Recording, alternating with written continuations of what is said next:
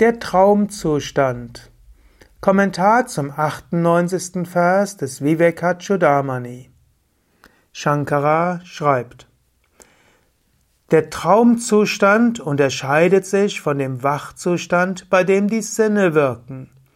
Im Traumzustand leuchtet das Selbst aus sich selbst durch.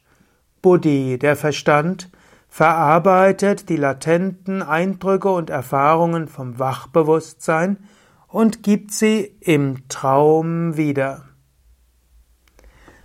Patanjali, der große Raja-Yoga-Meister, sagt, dass Meditation über die Erkenntnisse aus Traum und Tiefschlaf helfen, zur Erleuchtung zu kommen. Und so nutzt das auch Shankara. Er analysiert jetzt den Traumzustand. Im Wachzustand siehst du die äußere Welt mit deinen Sinnen. Im Wachbewusstsein siehst, hörst, riechst, schmeckst du. Du handelst und so weiter. Du erlebst die Ergebnisse deines Karmas, du lernst die Lektionen. Was passiert im Traumbewusstsein? Im Traumbewusstsein verlierst du die Wahrnehmung des physischen Körpers. Jetzt ist die Frage, welche Welt ist richtiger? Die Wachwelt oder die Traumwelt?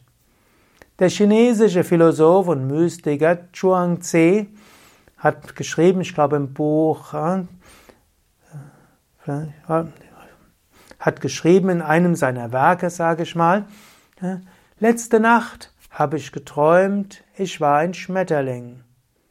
Bin ich jetzt ein Mensch, der geträumt hat, er war ein Schmetterling, oder bin ich ein Schmetterling, der träumt, ich bin Mensch? Die Traumwelt erscheint genauso wirklich, wenn du im Traum bist, wie die Wachwelt erscheint, wenn du wachst. Letztlich ist das ein gutes Zeichen dafür, dass du nicht der Körper bist, denn du existierst auch ohne Körperbewusstsein. Und es ist eben auch ein Zeichen dafür, dass die Welt nicht so wirklich ist, wie du das vorstellst. Denn du kannst dir auch im Traumzustand eine Welt vorstellen. Gut, er sagt hier auch noch, was macht der Mensch im Traum? Er verarbeitet die latenten Eindrücke und Erfahrungen vom Wachzustand.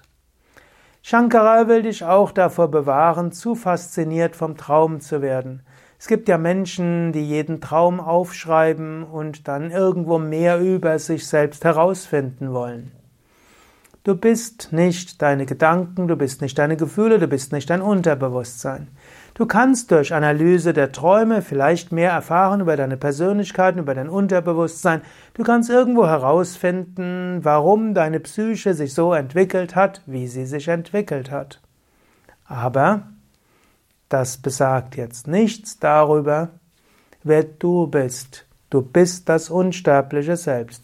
Letztlich im Traumzustand werden einfach Eindrücke aus dem Wachzustand verarbeitet und so lernst du etwas auch im Traumzustand. Überbewerte auch nicht die Erfahrungen des Traumes. Auch wenn es mal luzide Träume gibt, wo du weißt, dass du geträumt hast, auch wenn es mal Visionen im Traum gibt, auch wenn es mal Berufungserlebnisse gibt. Überbewerte die Traumerfahrung nicht, aber erkenne, dass aus der Analyse des Traumes du erkennen kannst, ich bin nicht der Körper und die Welt ist nicht so wirklich, wie du das denkst.